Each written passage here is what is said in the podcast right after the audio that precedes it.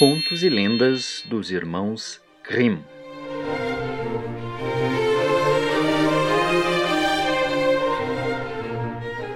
Tradução Iside Bonini.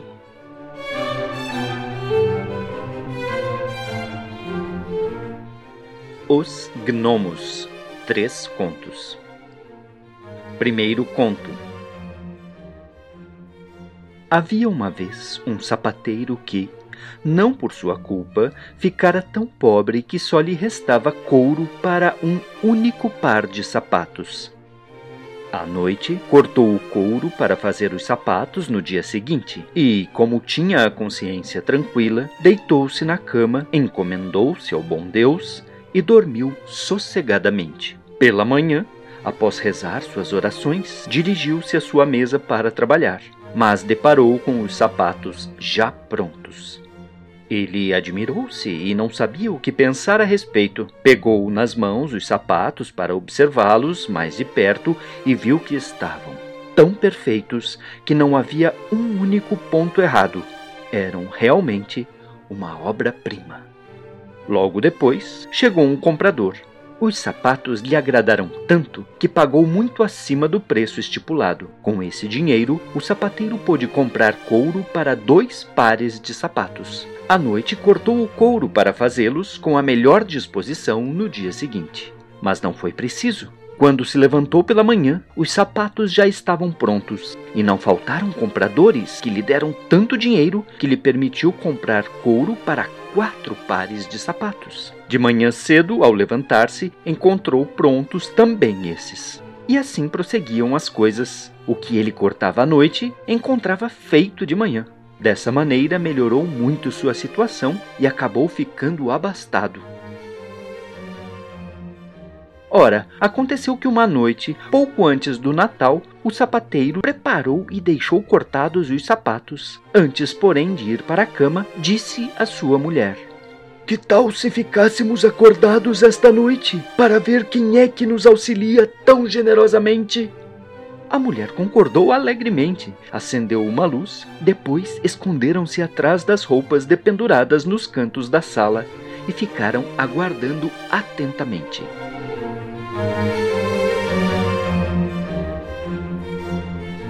Ao dar meia-noite, chegaram dois graciosos gnomos completamente nuzinhos. Sentaram-se à mesa de trabalho, pegaram o couro preparado e, com seus dedinhos ágeis, puseram-se a furar, a coser e a bater com tanta rapidez que o sapateiro não conseguia despregar os olhos, tanta era a admiração.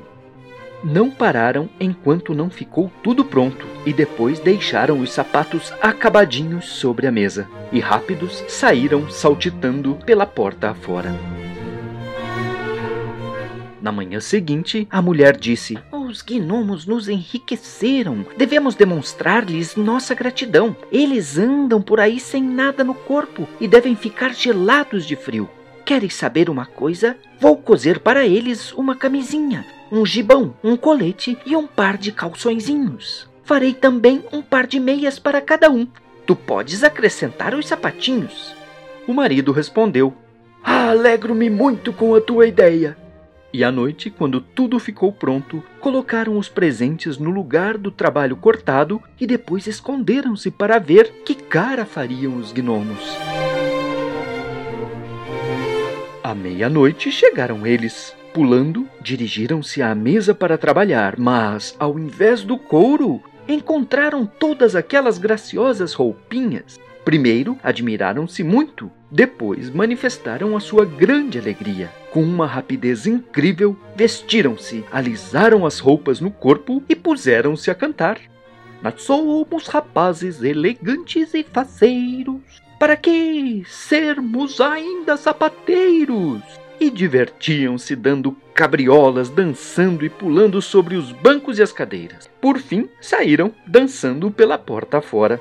Desde aí, não mais voltaram. Mas o sapateiro passou muito bem enquanto viveu e teve sempre muita sorte em tudo quanto empreendia.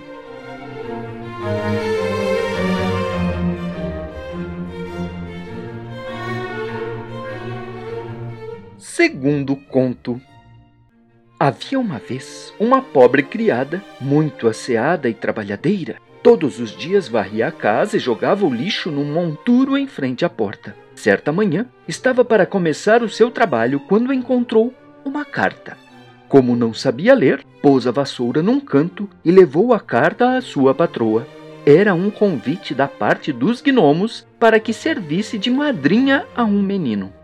A moça não sabia que fazer mas como lhe haviam dito que essas coisas não podem ser negadas, ela consentiu. Então vieram os gnomos buscá-la e a conduziram à caverna de uma montanha onde moravam. Tudo lá era minúsculo, mas gracioso e luxuoso até mais não poder. A gestante estava deitada numa cama de ébano incrustado de pérolas. As cobertas eram bordadas a ouro, o berço era de marfim e a banheira de ouro. A moça serviu de madrinha. Depois quis voltar para casa, mas os gnomos instaram com ela para que ficasse mais três dias com eles. Ela ficou e passou os dias muito alegre, divertindo-se bastante. E os anões cumularam-na de gentilezas. Finalmente, decidiu voltar para casa. Os anões, então, encheram-lhe os bolsos de ouro e a reconduziram para fora da montanha. Quando chegou em casa, quis retomar seu trabalho, Pegou na vassoura, que ainda estava no canto, e começou a varrer.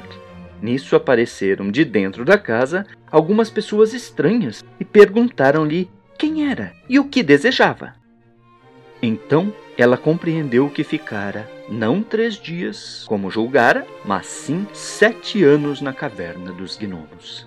E durante esse tempo, seus antigos patrões haviam falecido.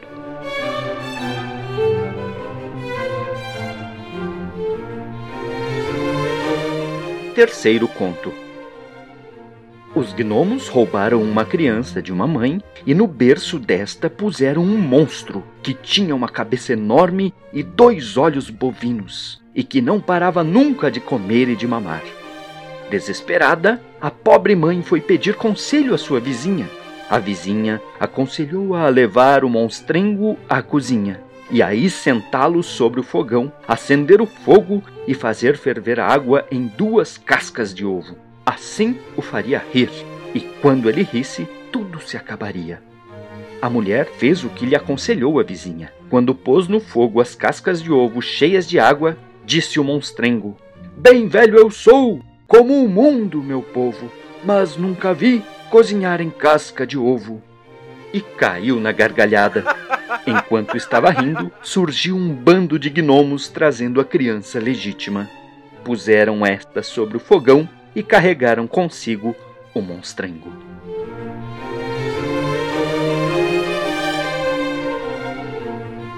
Estes foram três contos dos irmãos Grimm sobre gnomos. Espero que você tenha gostado. Até a próxima!